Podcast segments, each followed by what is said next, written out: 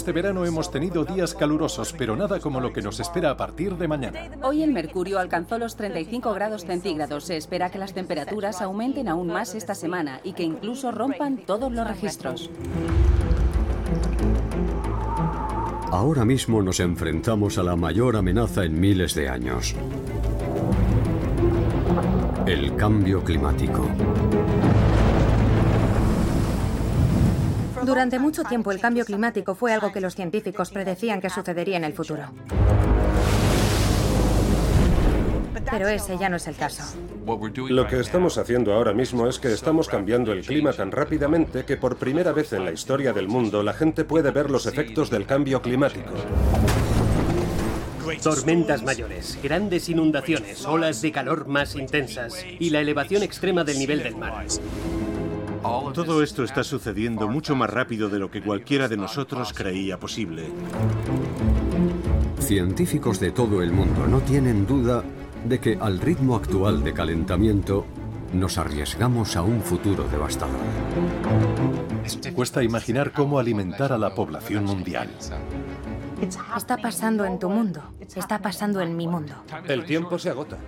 Aún hay tiempo, pero no nos queda mucho.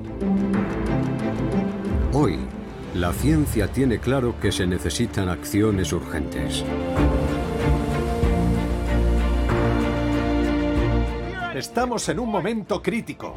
Podemos cambiar la historia ahora mismo.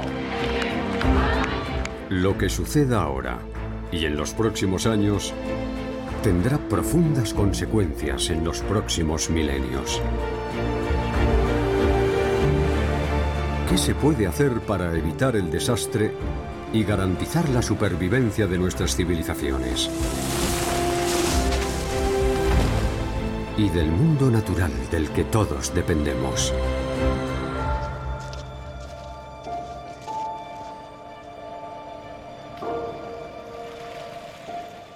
Es nuestro futuro. No podemos dejar que se nos escape.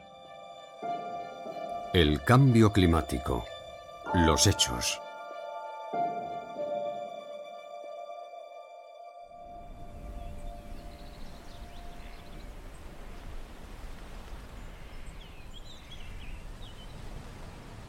Puede que, estando aquí, en la campiña inglesa, no parezca tan obvio. Pero nos enfrentamos a un desastre obra del hombre a escala mundial. En los últimos 20 años, desde que empecé a hablar del impacto del cambio climático en nuestro mundo, las condiciones han cambiado mucho más rápido de lo que nunca pude imaginar. Puede sonar alarmante, pero las evidencias científicas nos dicen que si no adoptamos acciones drásticas en la próxima década, podríamos enfrentarnos a daños irreversibles en el mundo natural y al colapso de nuestras sociedades. Nos estamos quedando sin tiempo, pero aún hay esperanzas.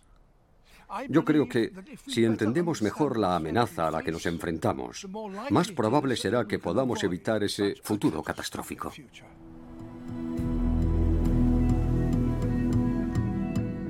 Nuestro clima está cambiando debido a un simple hecho. El mundo se está calentando. Tenemos un registro de las temperaturas de más de un siglo. Hay picos y valles y algunos años no son tan calurosos como otros. Pero lo que vemos es una tendencia clara y constante de las temperaturas. 20 de los años más calurosos registrados han tenido lugar en los últimos 22. Y no son solo los registros del Servicio Meteorológico del Reino Unido los que muestran esta tendencia. Los datos del Servicio Meteorológico de Estados Unidos, NOAA, la agencia japonesa y la NASA, todos muestran el mismo aumento brusco en las temperaturas.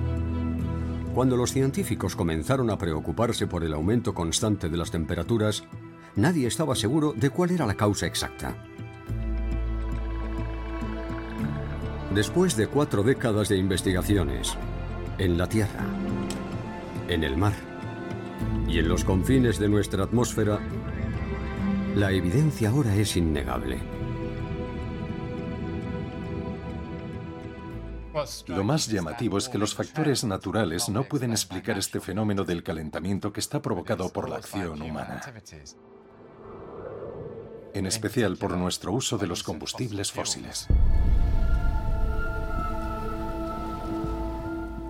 El problema es que todo lo que hacemos, toda nuestra economía, desde el momento en que te levantas y enciendes la luz o miras tu teléfono móvil, hasta el momento en que te vas a la cama, e incluso entonces porque tu teléfono celular sigue consumiendo energía por la noche, todos consumimos energía todo el tiempo y procede casi por completo de los combustibles fósiles.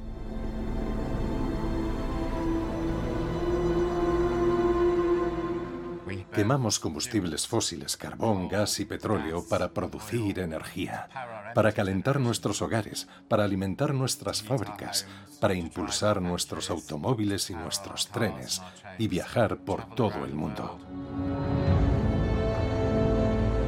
Y cuando quemamos combustibles fósiles, producimos dióxido de carbono.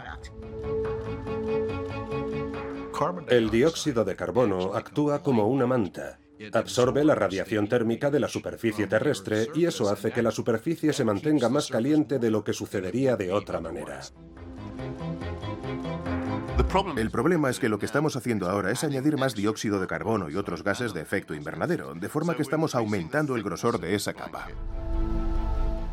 Antes de que empezáramos a quemar carbón, la cantidad de dióxido de carbono en la atmósfera era de aproximadamente 280 partes por millón. Ahora es de más de 400 partes por millón. Y el planeta sigue calentándose más y más. Hemos emitido tanto dióxido de carbono en nuestra atmósfera que nuestro planeta ahora está aproximadamente un grado centígrado más caliente de lo que estaba en la época preindustrial. Este calentamiento es suficiente para causar una serie de efectos que hemos llamado cambio climático. Puede que un grado de calentamiento global no parezca mucho, pero está teniendo un efecto dramático en nuestro clima. Si calientas el planeta, por supuesto tendrás olas de calor más intensas y frecuentes. Si los suelos se secan, las sequías serán peores. Estamos viendo olas de calor extremo en el sur de África, Japón, Norteamérica y en el Reino Unido también.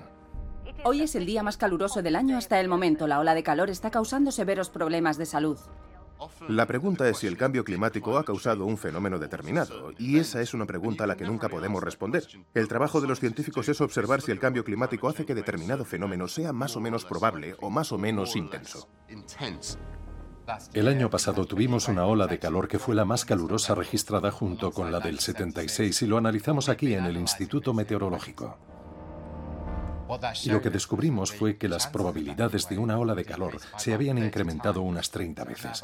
Ahora, esas olas son 30 veces más probables de lo que habrían sido sin el cambio climático. El mercurio alcanzó hoy unos sofocantes 35 grados centígrados. Eso no significa que todos los eventos meteorológicos se deban al cambio climático. Lo que el cambio climático significa es que cuando cambia el patrón climático de referencia, la frecuencia de las temperaturas extremas aumenta. Y eso tiene consecuencias importantes.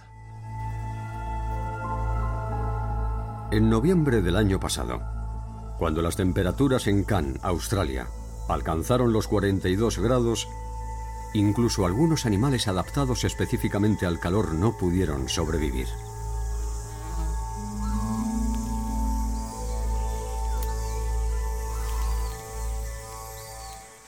Hay por todas partes. Los vimos una vez cuando vinimos por la mañana. Había murciélagos muertos hasta donde alcanzaba la vista. El sonido de las crías llorando era ensordecedor. No sé por dónde empezar. Sobre todo encontrábamos bebés. Ah, amigo. Es una cría aferrada a su madre muerta.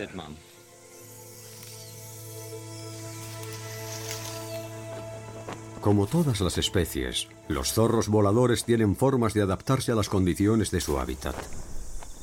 Pero parece que sus métodos habituales para refrescarse ya no son suficientes ante el tipo de temperaturas que Australia sufre ahora.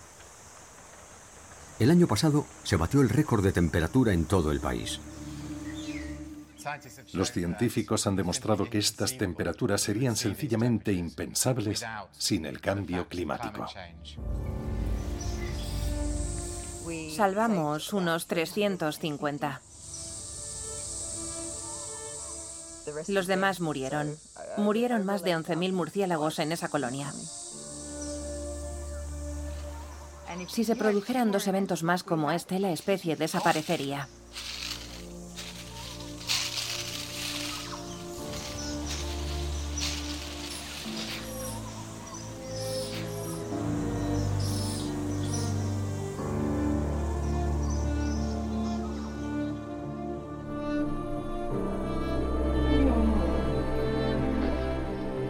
He visto por mí mismo que además de las muchas otras amenazas a las que se enfrentan, ahora todo tipo de animales luchan por adaptarse a condiciones que cambian rápidamente.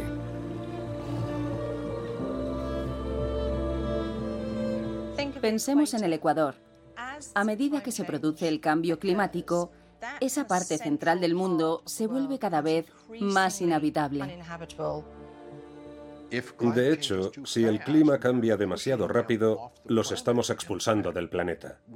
Ya estamos causando la extinción de especies. Y eso es irreversible.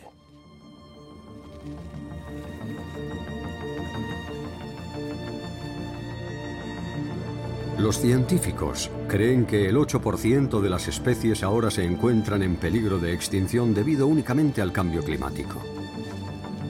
No se trata solo de que perdamos maravillas de la naturaleza.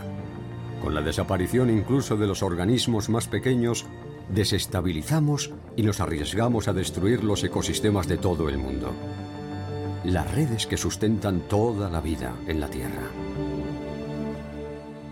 Lo que ha pasado en los últimos años nos muestra claramente lo que conlleva un aumento de un grado centígrado, no solo para la fauna, sino también para las personas, su seguridad alimenticia y su futuro. A medida que las temperaturas ascienden, las amenazas a las que nos enfrentamos se multiplican. El año pasado se superaron los registros de incendios descontrolados en todo el mundo. Los bomberos trabajan las 24 horas. Hay que verlo para creerlo. Australia sufre los peores incendios en años. Hemos visto grandes incendios en Grecia e incluso en el Ártico. Los incendios forestales arrasan algunos de los países más fríos de la Tierra. La superficie forestal arrasada por los incendios en el oeste de Estados Unidos se ha triplicado. Los incendios que arrasaron California el año pasado causaron daños por valor de 24 mil millones de dólares. 106 personas perdieron la vida. No estamos hablando solo de una molestia, hablamos de vidas de personas, de su sustento y de comunidades destruidas. Un incendio forestal necesita una fuente de ignición. ¿Qué? Dios mío. Puede ser la colilla de un cigarrillo o un rayo, y necesita unas condiciones climáticas favorables para que el fuego avance. ¿Sigo? Vamos a tener problemas. Los estudios demuestran que las probabilidades de que se den esas condiciones de calor y sequedad han aumentado como resultado del cambio climático. Dios mío. Sigue adelante. Despacio. Papá, esto no es seguro. Era un callejón sin salida. Sabíamos que nuestra única posibilidad era seguir avanzando. Las llamas rodeaban la carretera a ambos lados. Los coches estallan si se calientan. Él me decía, papá, vamos a morir. Yo le dije, no, todo saldrá bien. Dios, ayúdanos. Yo mantuve la calma. Creo que cuando eres padre intentas tranquilizar a tu hijo en un momento así. Todo va bien, todo va bien. Podíamos oír los árboles estallando a nuestro alrededor. Por favor, señor, ayúdanos. Una rama grande cayó encima del coche. El techo estaba ardiendo y no nos dimos cuenta. Y un árbol cayó en el camino. No podemos salir. En ese momento pensé que íbamos a morir. Para, para. Tenemos que salir de aquí. Decidí dar marcha atrás y volver por donde habíamos venido, hasta la orilla del lago. Había gente en una barca mirando el incendio. Les hicimos señas para que nos ayudaran a salir de allí.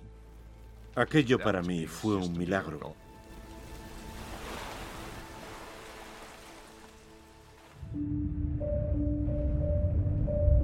Pero los efectos del cambio climático no solo se manifiestan en eventos de calor extremo.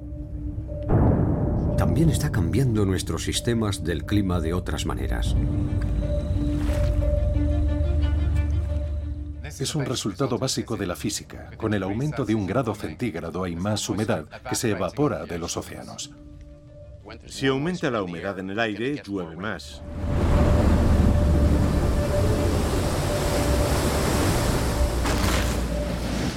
Habrá más supertormentas y más inundaciones. Ahora estamos viendo las consecuencias del cambio climático en tiempo real. Ya no son sutiles.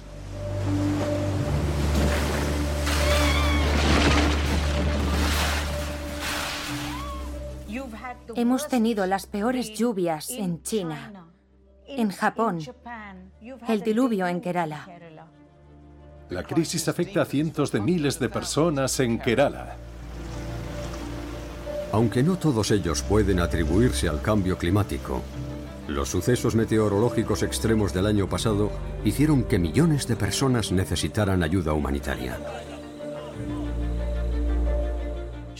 Une los puntos. Está pasando. Está pasando en tu mundo. Está pasando en mi mundo. Y seamos muy claros al respecto. Cada vez será peor.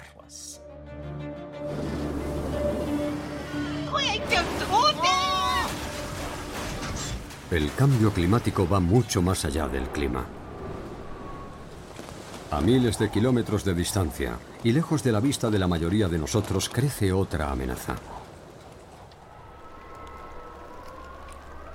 El hielo de la Tierra, congelado durante milenios, se está fundiendo.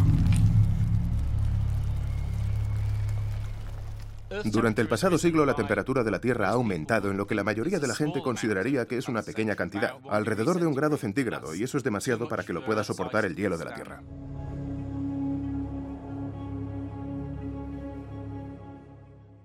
El año pasado calculamos el hielo que se perdió globalmente en la Antártida y Groenlandia, y las cosas van peor de lo que esperábamos. La capa de hielo de Groenlandia se está derritiendo. Ha perdido 4 billones de toneladas de hielo. Ahora está desapareciendo cinco veces más hielo que hace 25 años. En el pasado, para el hemisferio sur, la mayoría de los modelos predecían que la Antártida crecería. Pero eso no es lo que ocurre. La Antártida pierde hoy tres veces más hielo que hace 25 años. En la Antártida, cambios realmente pequeños en la temperatura del océano derriten mucho hielo. El océano está solo medio grado centígrado más caliente de lo que debería. Pero eso acaba con una gran cantidad de hielo de glaciares enormes.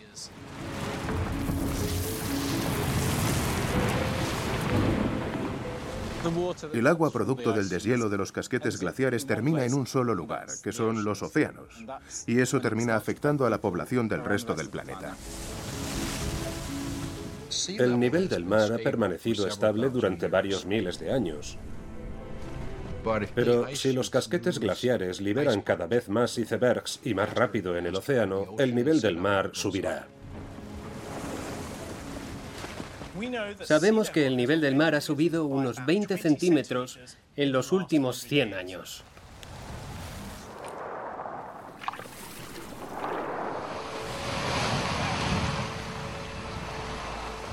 La subida del nivel del mar está desplazando a cientos de miles de personas de las zonas costeras más vulnerables.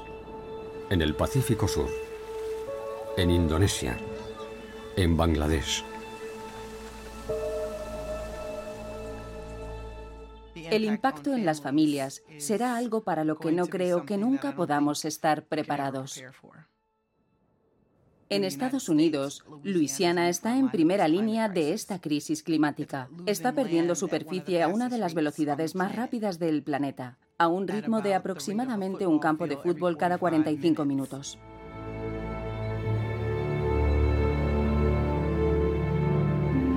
La isla de Jean Charles en el pasado fue el hogar de 400 personas.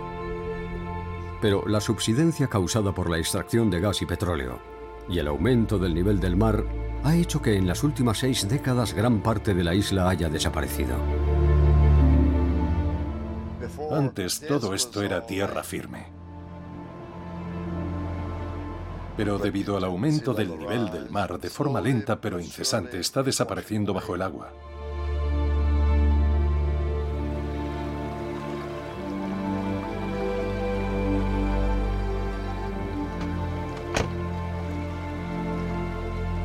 Esto que estamos viendo aquí es donde yo nací y crecí en 1946.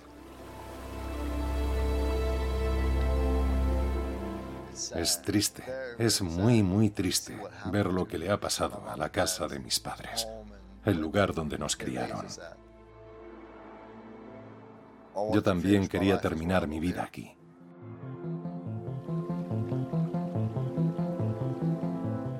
Pero los habitantes de la isla de Jean Charles se están quedando sin alternativas. Y lo que ahora vemos es solo el 10% de lo que había aquí antes.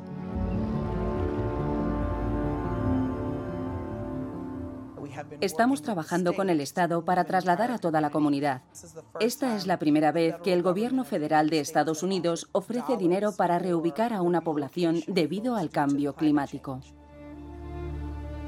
En cuanto al traslado, este ha sido el único hogar que he conocido. No quiero abandonarlo. No quiero olvidarlo.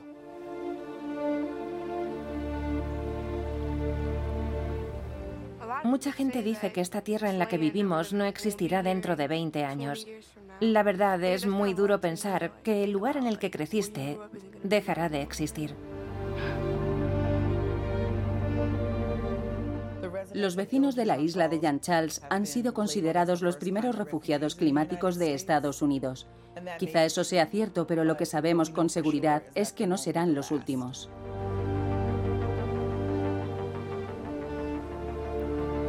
El nivel de los mares no solo se eleva a causa del deshielo.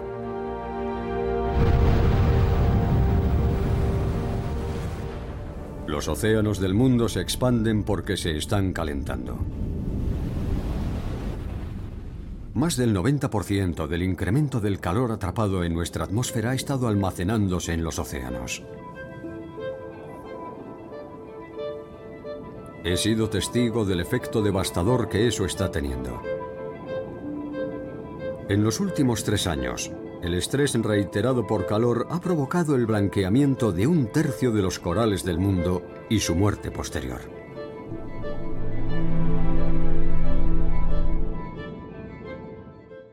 Nuestra generación será responsable de la pérdida de uno de los ecosistemas más majestuosos en la superficie de la Tierra. Estamos viendo literalmente la muerte de esta maravilla de la naturaleza. Lo que ahora está pasando en todo el mundo no es en muchos sentidos una sorpresa.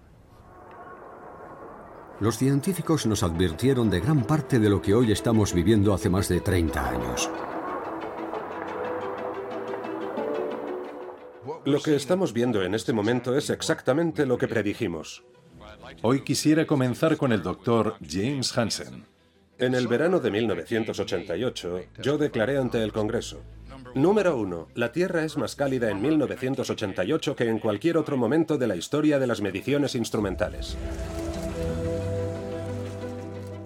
Dije que estaba seguro al 99% de que aquel era un efecto físico real del incremento del dióxido de carbono. La Tierra se está calentando de forma demasiado intensa para que pueda ser una fluctuación casual.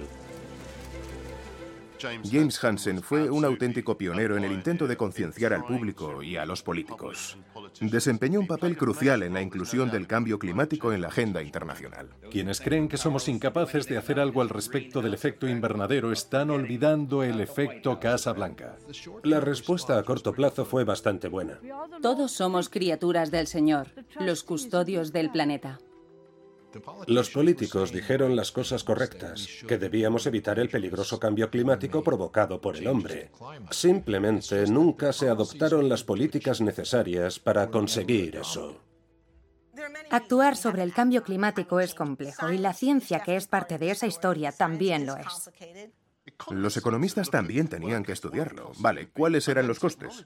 Y luego los técnicos tenían que averiguar qué se podía hacer realmente. Y en mi opinión, esa fue una de las razones por las que los gobiernos tardaron tanto tiempo en adoptar políticas al respecto. Sin embargo, también hubo resistencia, seamos honestos al respecto. Ya entonces había industrias que sabían del cambio climático pero no querían que se hiciera nada.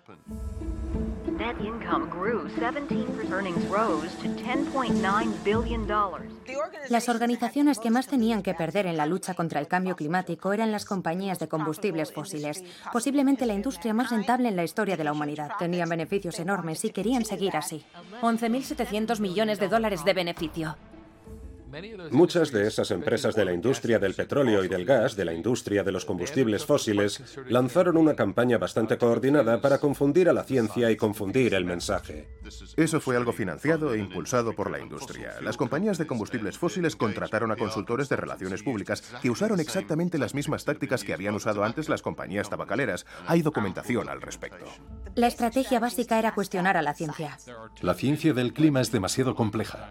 Seguimos oyendo que 2014 ha sido el año más caluroso desde que existen registros. Esto es una bola de nieve que acabo de recoger ahí fuera. Fuera hace mucho frío, algo impropio de esta estación. Aquí tiene, señor presidente, cójala.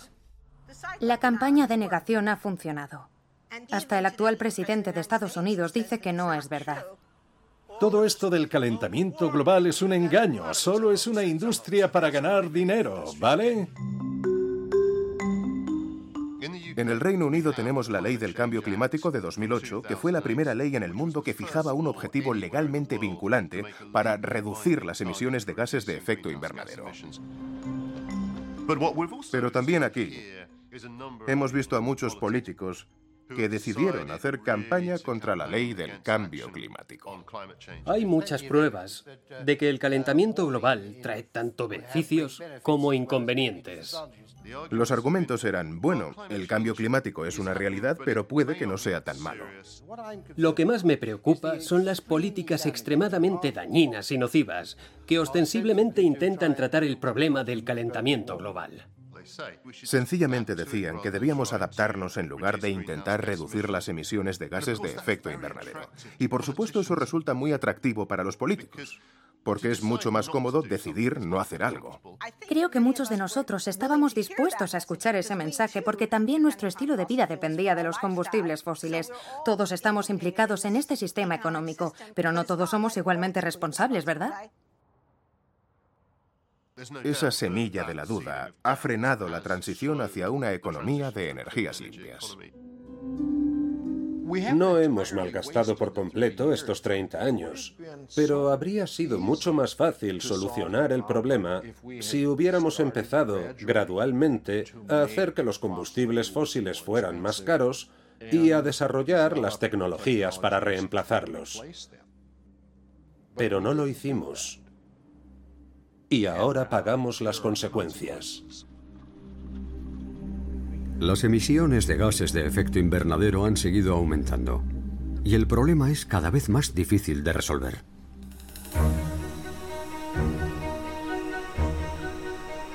Los grandes bosques del mundo juegan un papel vital para conseguir el equilibrio de dióxido de carbono en nuestra atmósfera. Los árboles y las plantas absorben dióxido de carbono y lo usan para fabricar sus hojas, tallos y raíces. En ese proceso de la fotosíntesis han absorbido y almacenado casi un tercio de nuestras emisiones. El principal factor del cambio climático son las emisiones de gases de efecto invernadero. Los bosques son una de nuestras soluciones. Son como los pulmones del planeta. Son grandes reguladores del clima a escala mundial. 23 de julio de 1972. Mi trabajo ha sido siempre vigilar la superficie de la tierra y los bosques. Propulsándonos al espacio, obtenemos una nueva visión de nosotros mismos. Desde 1972 hasta hoy, los Landsat observan y fotografían la superficie de la Tierra. En órbita alrededor de la Tierra es el medio ideal para observar los cambios. Y luego en 2008 el gobierno de Estados Unidos dijo, está abierto de forma gratuita a través de Internet. Millones de imágenes automáticamente. Fue un salto gigantesco de capacidad. Solo entonces pudimos ver todo el planeta. Y cuando lo vimos, fue como una revelación.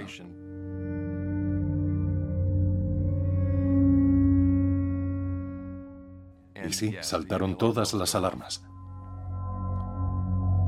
Esos tonos naranja oscuros son bosques degradados.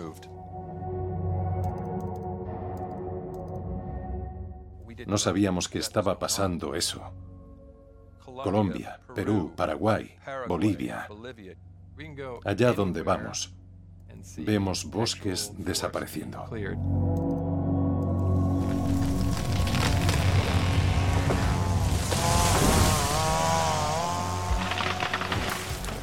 Empieza con la tala indiscriminada.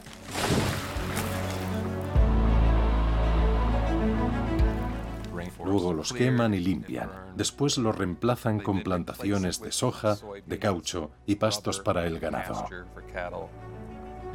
Pero uno de los grandes culpables es el aceite de palma. El aceite de palma es como un producto mágico.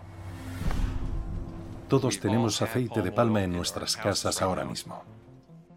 Se encuentra en casi cualquier producto en el que pienses, en el jabón, en el champú, en el chocolate, en el pan, incluso en las patatas fritas. Lo que estamos haciendo sin querer, en realidad, es provocando la deforestación en otros países debido a nuestra demanda de este producto. Esto hace que el ecosistema no funcione. Los hábitats están desapareciendo. Pero también cuando se talan y queman esos bosques que tienen siglos de antigüedad y almacenan grandes cantidades de carbono, se emite CO2 en la atmósfera y esas emisiones calientan aún más el planeta. Cuando miramos nuestros mapas, los resultados demuestran que este proceso se está acelerando. Se parece mucho a una epidemia, es como una enfermedad de todo el planeta. Es un patrón que se extiende cada vez más. Si seguimos deforestando a este ritmo, acabaremos con todo. Nuestra capacidad para mitigar el cambio climático y cambiar la historia será cada vez más y más pequeña. Ahora se talan y queman árboles a una velocidad tal que casi un tercio de nuestras emisiones de dióxido de carbono están causadas por la deforestación.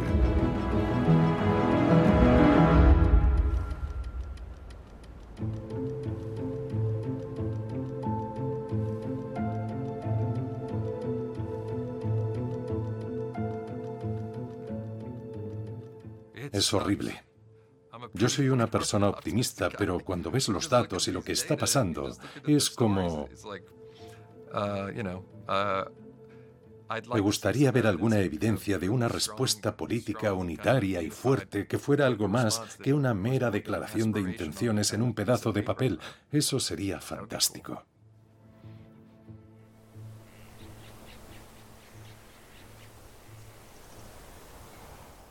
Mirando al futuro, sabemos que si seguimos emitiendo dióxido de carbono en la atmósfera, las temperaturas seguirán aumentando y las consecuencias serán cada vez peores. Pero ¿sabemos cuánto peor?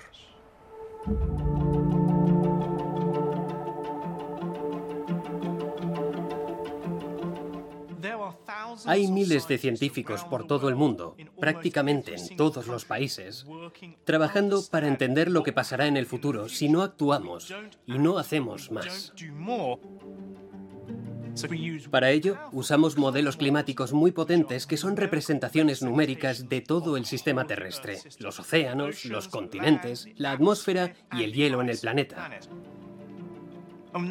Introducimos un incremento de dióxido de carbono basándonos en las predicciones futuras y luego vemos lo que hace el modelo.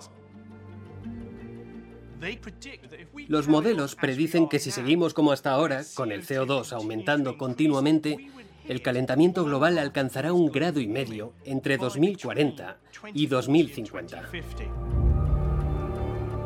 Vamos directos a superar en pocas décadas ese grado y medio y los modelos difieren ligeramente respecto a cuándo ocurrirá eso exactamente.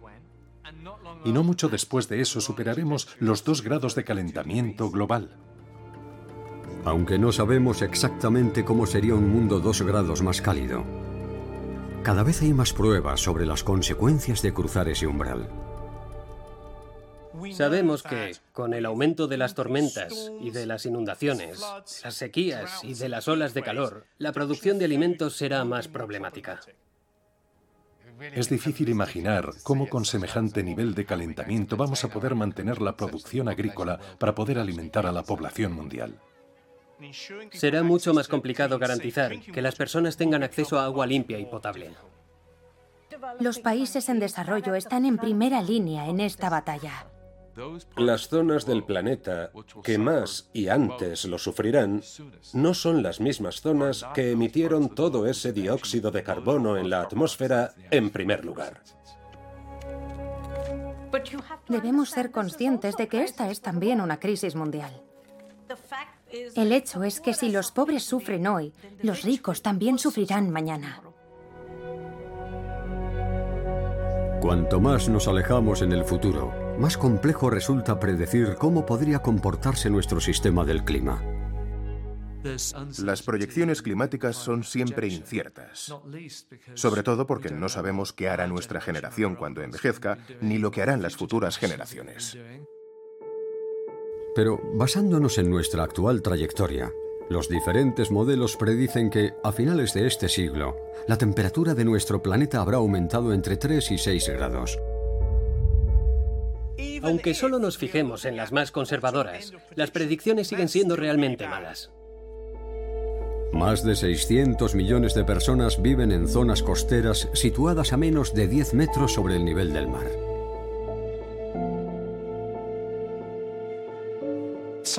Algunos modelos predicen que si no hacemos nada para frenar el cambio climático, a finales de siglo podríamos ver un aumento del nivel del mar de entre 80 centímetros y un metro.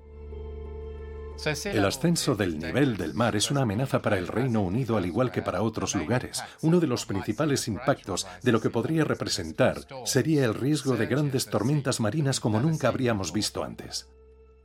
Si perdiéramos todas nuestras ciudades costeras, tendríamos un planeta diferente y una situación económica que quedaría fuera de nuestro control. Aunque conocemos muchas cosas sobre lo que el futuro podría depararnos, el gran temor es que pudieran existir otros peligros más extremos ocultos más allá de lo que ya sabemos. Los científicos lo llaman puntos de inflexión. Un punto de inflexión es cuando en una parte del sistema climático un pequeño calentamiento adicional conduciría a un estado nuevo y a un cambio irreversible. De momento, son nuestras emisiones actuales las que están aumentando la temperatura global.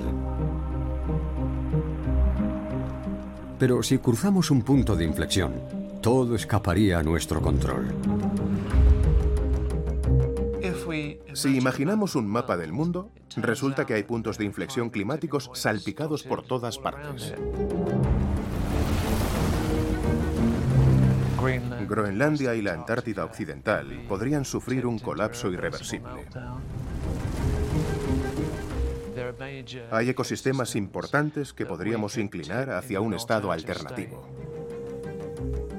Por ejemplo, provocando la desaparición de la selva tropical a causa del clima, convirtiéndola en una sabana.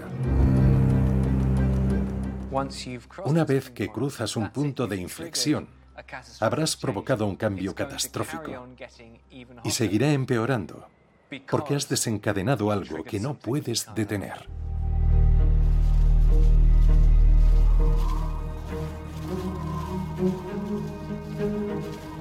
Uno de los posibles puntos de inflexión que han identificado los científicos implica a un gas de efecto invernadero almacenado en el subsuelo.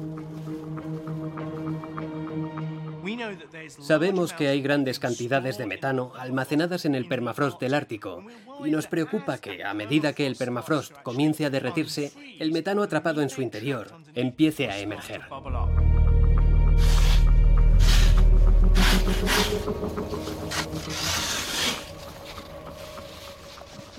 Aquí abajo hay algunas burbujas. Cuando miramos el hielo, vemos bolsas blancas de gas. Como se puede ver, hay burbujas en la capa superficial y hay toda una columna de burbujas. Cuando esta capa de hielo se derrite, el gas se libera en la atmósfera. Aquí se ve cómo sale el gas.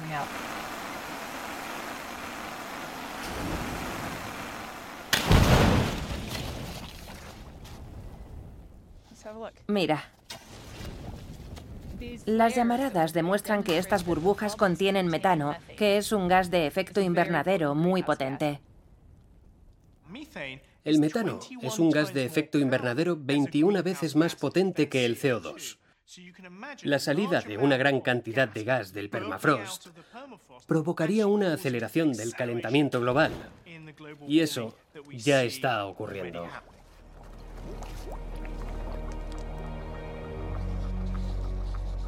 Cuando ves que en el Ártico hay millones de lagos, empiezas a preguntarte cuánto metano podrían liberar todos esos lagos.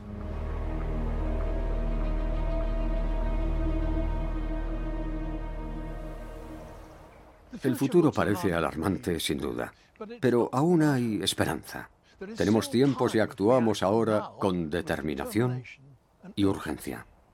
¿Qué deben hacer los gobiernos, las industrias, los países y nosotros como individuos para cambiar el rumbo?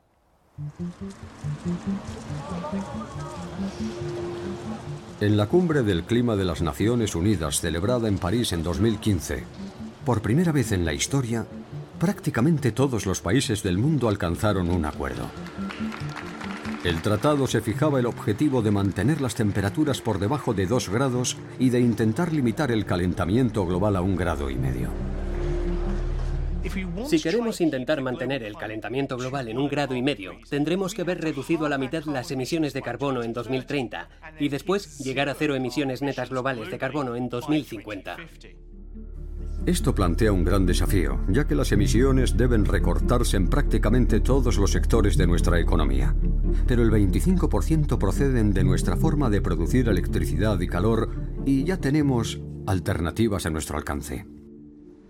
En realidad no es tan complicado. Necesitamos pasar de un sistema energético basado en los combustibles fósiles, que producen el efecto invernadero, a un sistema de energías renovables.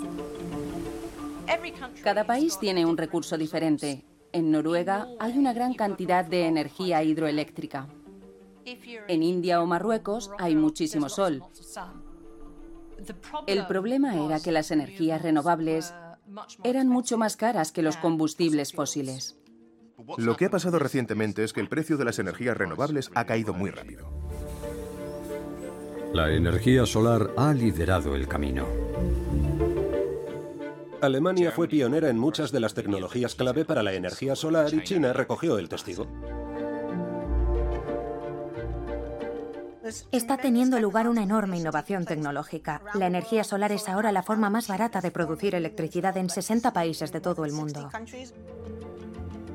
Estamos viendo un gran crecimiento en las energías renovables a pesar de los intereses existentes alrededor de los combustibles fósiles, que no han podido detener esta transición, y aún tenemos que hacer mucho más.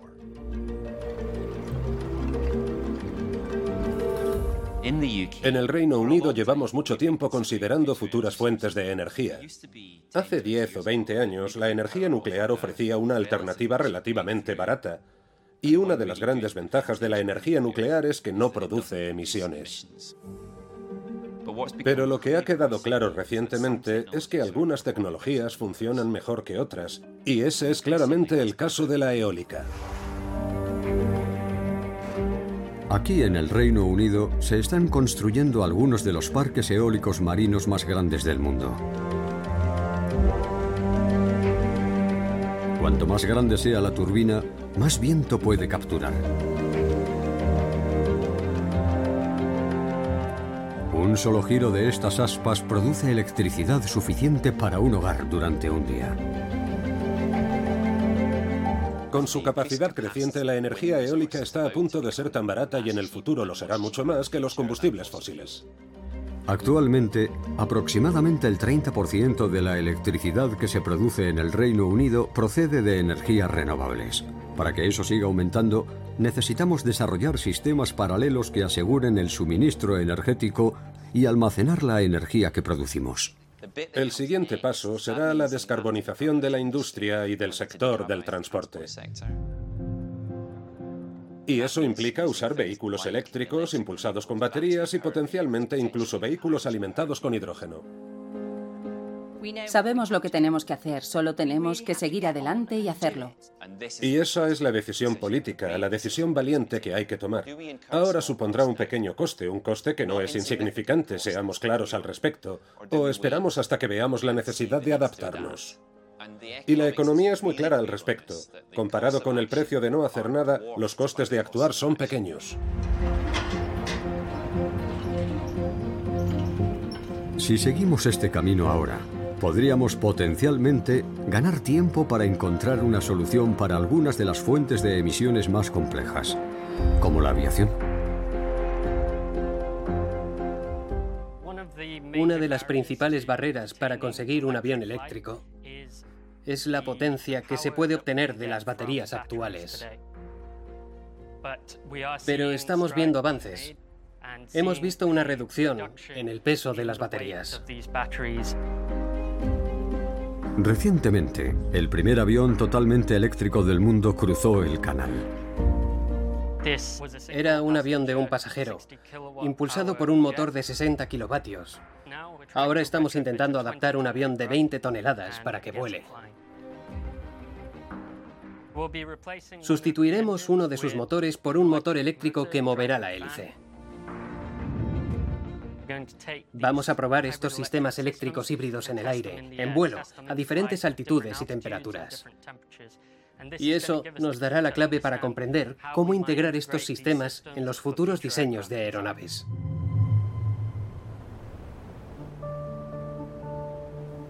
Para limitar el calentamiento a un grado y medio, al igual que para reducir la cantidad de dióxido de carbono que liberamos en la atmósfera, también tenemos que encontrar formas de reducir la enorme cantidad de CO2 que ya está ahí. Existe un gran interés en cierto tipo de tecnologías que podrían ayudar a extraer el dióxido de carbono de la atmósfera. Bien, lo primero que debemos decir es que esa tecnología se llama árboles. Si reforestáramos y recuperáramos vastas zonas del mundo, entonces podríamos extraer enormes cantidades del carbono que actualmente se encuentra en la atmósfera. En el futuro habrá otras tecnologías que podrían funcionar, como la captura directa de aire. Este es uno de los primeros colectores de carbono del mundo. El colector aspira el aire. En su interior hay un filtro que absorbe el CO2. El CO2 se adhiere al filtro y luego se disuelve en agua. Después se bombea a alta presión hasta 1800 metros de profundidad, la misma que la del Gran Cañón, y allí entra en la roca madre. Esto es un testigo sacado de las profundidades del subsuelo, en el lugar donde inyectamos nuestro CO2. Es basalto. El agua simplemente fluye a través de estos poros y reacciona dentro de la roca. Esto blanco que vemos aquí es CO2 convertido en piedra, de manera que no afecta a nuestra atmósfera.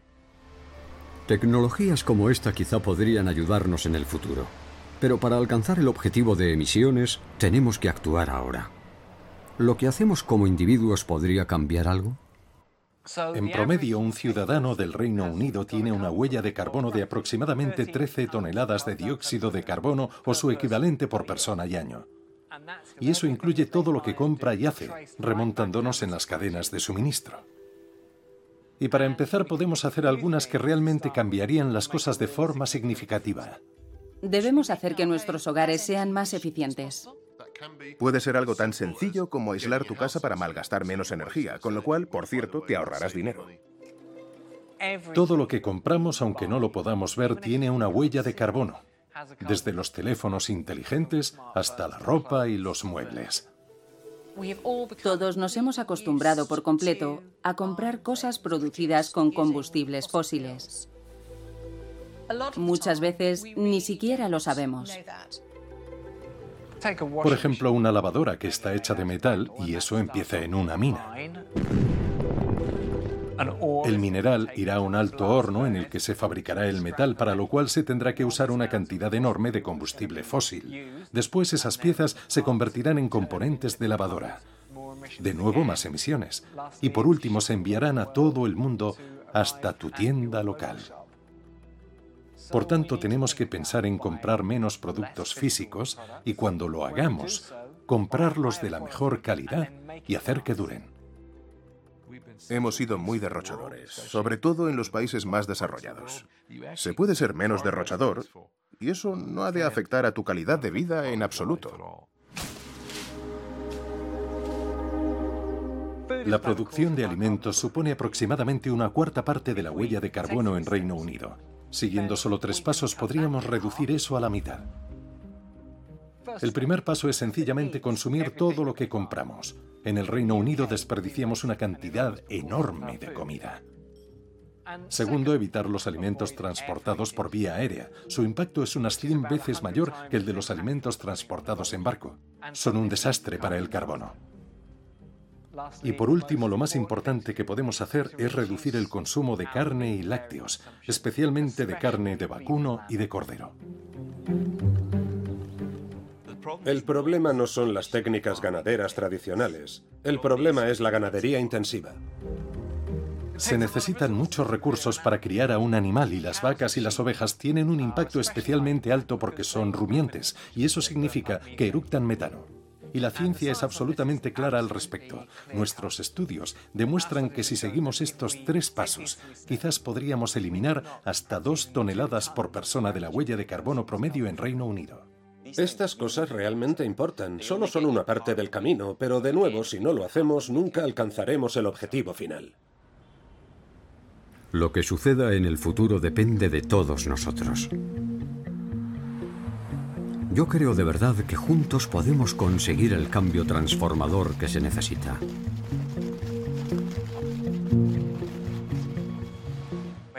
Pero la mejor manera de influir es pidiendo el cambio cultural y el cambio político que necesitamos. Es muy importante que exista gente capaz de hacer que se oiga su voz.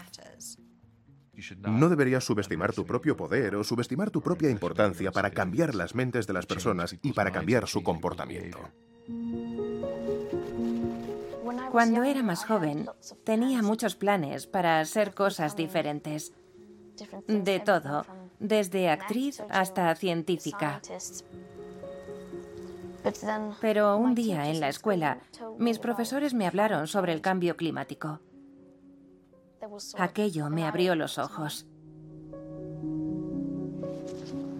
Cuanto más leía al respecto, mejor comprendía lo peligroso que era para todos. Dejé de ir a la escuela, dejé de hablar porque estaba muy triste. Y eso me preocupaba mucho. Un día decidí que era suficiente, que no podía seguir aceptando esto. Mi futuro y el futuro de todos estaba en peligro. Y no se está haciendo nada. Nadie estaba haciendo nada. Así que tenía que hacer algo. Me senté en el suelo delante del Parlamento sueco y decidí que no iba a volver a la escuela. El primer día lo pasé sentada, sola. Luego, el segundo día, la gente empezó a unirse a mí. Nunca habría imaginado, ni en mis mejores sueños, que pasaría eso. ocurrió muy rápido. Hoy cientos, miles de alumnos te siguen no asistiendo a la escuela. Sales en las portadas de los periódicos y revistas más importantes. Pensé que no estaba pasando nada y que nadie estaba haciendo nada, así que tenía que hacer algo. Y cuando sea mayor quiero poder mirar atrás y decir que hice lo que pude en este momento.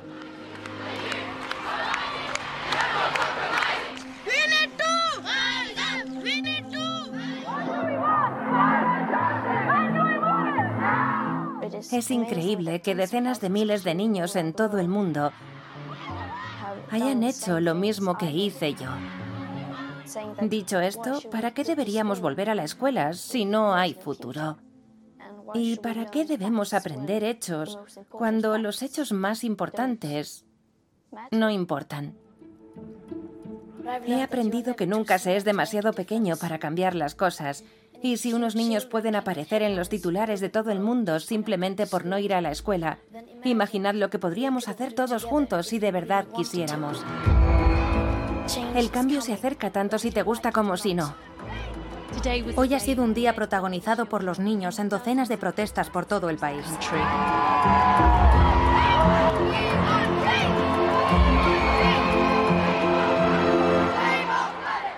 Aún tenemos tiempo para cambiar las cosas, para tirar del freno de emergencia y actuar. Pero ese corto periodo de tiempo no va a durar siempre.